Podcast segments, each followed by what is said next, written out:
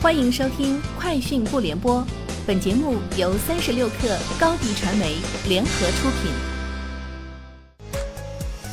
网罗新商业领域全天最热消息，欢迎收听《快讯不联播》。今天是二零二一年十月二十九号。B 站宣布推出 UP 主版权保护计划，正式为 B 站个人创作者提供跨平台侵权稿件检测及一键维权等功能。加入该计划后，UP 主可主动将原创稿件纳入监测范围。B 站会自动展示站外侵权视频链接以及侵权视频预估播放量，并自动监测新增原创稿件的侵权情况。该计划目前面向积累一定活跃粉丝、电磁力等级达到 LV 五的 UP 主开放。三十六氪获悉，永辉超市公告。前三季度营业收入六百九十八点三五亿元，同比减少百分之三点九，净亏损二十一点七八亿元，上年同期净利润二十点二八亿元，由盈转亏，第三季度净亏损十点九五亿元，由盈转亏。国家统计局公布二零二零年中国创新指数，从测算结果来看，中国创新环境不断优化，创新能力和水平持续提升。创新成效进一步显现。数据显示，二零二零年中国创新指数达到二百四十二点六，比上年增长百分之六点四。在四个分领域的二十一个评价指标中，有十九个指标指数与上年相比有所提高。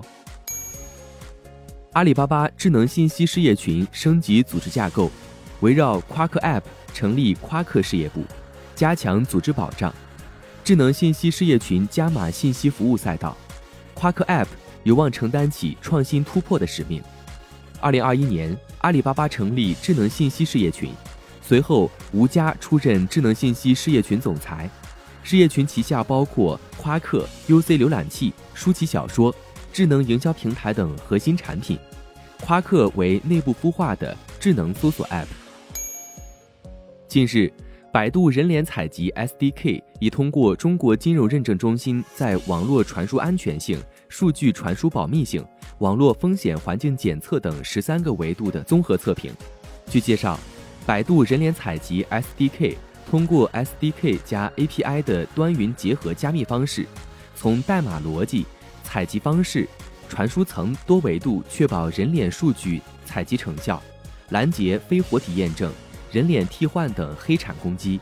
此外，百度智能云推出人脸实名认证解决方案，提供多种活体检测方案，保障账号实名认证可信安全。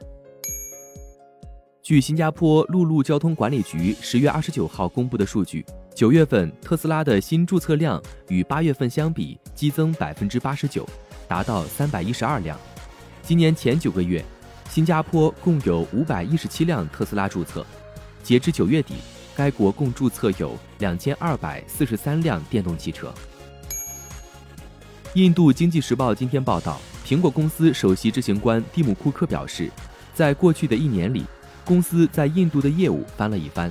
由于印度市场对其产品的强劲需求，苹果对未来持乐观态度。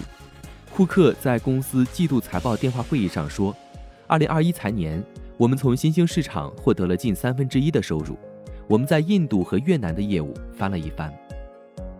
以上就是今天节目的全部内容，下周见。